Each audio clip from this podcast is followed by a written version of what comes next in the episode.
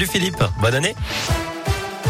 Salut Cyril, salut à tous, bonne année, meilleurs vœux à tous. On débute avec vos conditions de circulation qui sont fluides dans la région, sauf euh, au sud de l'agglomération euh, lyonnaise. A un accident s'est produit.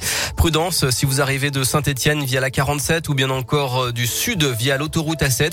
Accident qui s'est produit à hauteur de Fézin en direction de Lyon. Il provoque un, un bouchon de 4 à 5 km en ce moment. Soyons donc très prudents dans ce secteur. Partout ailleurs, pour l'instant, c'est fluide. À la une, nouveau protocole dans les écoles, réunion à Matignon et passe vaccinal à l'Assemblée.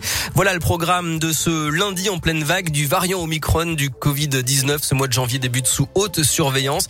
De nouvelles règles entrent en vigueur aujourd'hui. C'est une rentrée un peu sous tension pour 12 millions d'élèves à l'école, au collège et au lycée. Dès le premier cas détecté dans une classe, tous les élèves vont devoir faire un test PCR ou antigénique, puis deux autotests, deux jours après et quatre jours après. Les syndicats dénoncent euh, une usine à gaz. Le SNES FSU notamment a déposé un préavis de grève jusqu'à fin janvier dans le secondaire. Dans l'actualité aussi, les partiels, ça y est, c'est parti. Les étudiants composent en présentiel.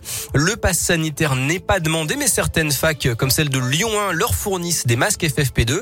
Elles devront aussi organiser des sessions de substitution pour les élèves positifs qui ne peuvent pas venir.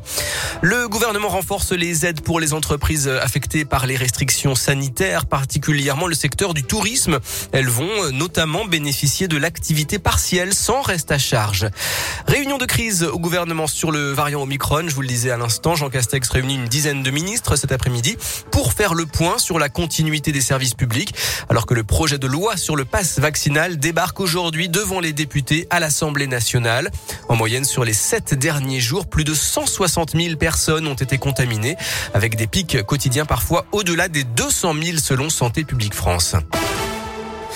Allez, le sport et le basket. 16 joueuses ont été appelées ce matin pour préparer le tournoi de qualification de la Coupe du Monde 2022 qui se déroulera en Serbie du 10 au 13 février 2022 avec notamment les Villeurbanaises Mariem Badian, Alexia Chartereau, Elena Siak et Marine Johannes. Richard Gasquet, positif au Covid sans symptômes, heureusement. Le tennisman français de 35 ans est à l'isolement en Australie. Il devait jouer le tournoi de Melbourne avant l'Open d'Australie qui débute le 17 janvier janvier qui doit durer jusqu'au 30. Jackpot pour un trentenaire, un Picard a gagné plus de 2,6 millions d'euros hier soir dans une machine à sous du casino de Saint-Amand-les-Eaux dans le Nord.